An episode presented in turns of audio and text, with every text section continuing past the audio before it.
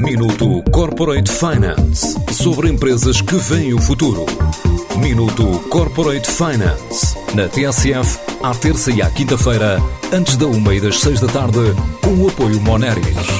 Grupo Moneris, uma visão de 360 graus no apoio à gestão. www.moneris.pt A Impar Wines traçou como objetivo apostar no mercado nacional depois da compra da Terras da Alter, produtora de vinho alentejano que quer relançar. O negócio envolveu cerca de um milhão de euros, com cerca de metade da verba já canalizada para a reformulação de estruturas e aumento da capacidade instalada para produzir um milhão de garrafas por ano. É o que revela Pedro Paixão, o CEO da empresa. Esta empresa, Impar Vinhas e Vinhos SA, é constituída maioritariamente por capital oriundo de investidores eh, britânicos e israelitas, sendo que existe um, uma percentagem que, que, está também em capital português, uma percentagem pequena, na casa dos, dos 12%. Adquirimos o crédito eh, por um valor de 1 milhão 250 e, e já fizemos investimentos na casa dos 550 mil euros na estrutura. Uh, e fizemos um reforço em termos de equipamento, no que toca à linha de engarrafamento, que a empresa também não tinha, trabalhava com linhas alugadas, não é? E, e fizemos o, adquirimos uma linha que nos permite neste momento ter uma autonomia total em termos de processo produtivo. Por essa via, recebemos na prática património, marcas, os ativos, de uma forma geral, não é? O intuito foi reabilitar uma marca histórica do Alentejo, uma marca já com 20 anos, e estamos agora um bocadinho numa reconquista do mercado nacional. Além de Portugal, a ideia este ano é investir também noutros mercados como o Brasil e os Estados Unidos, bem como conquistar a Ásia, desde Singapura à Malásia, Coreia do Sul, Japão ou China, numa altura em que a exportação representa 83% do que produz.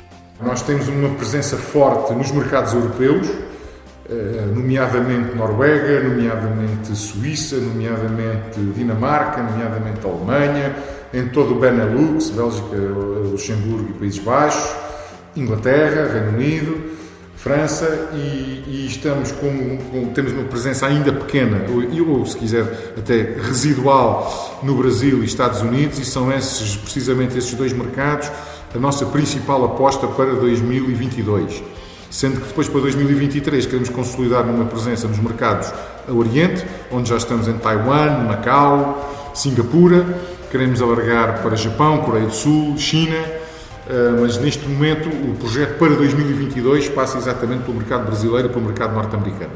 O plano passa por crescer até 2025 para uma faturação até 4 milhões e meio de euros, ou seja, triplicar o volume e conquistar grandes cadeias de retalho. Com o nosso parceiro, com o nosso distribuidor nacional, a Drinks Nation, traçámos um, um, um, objetivo, se quiser, a quatro mãos.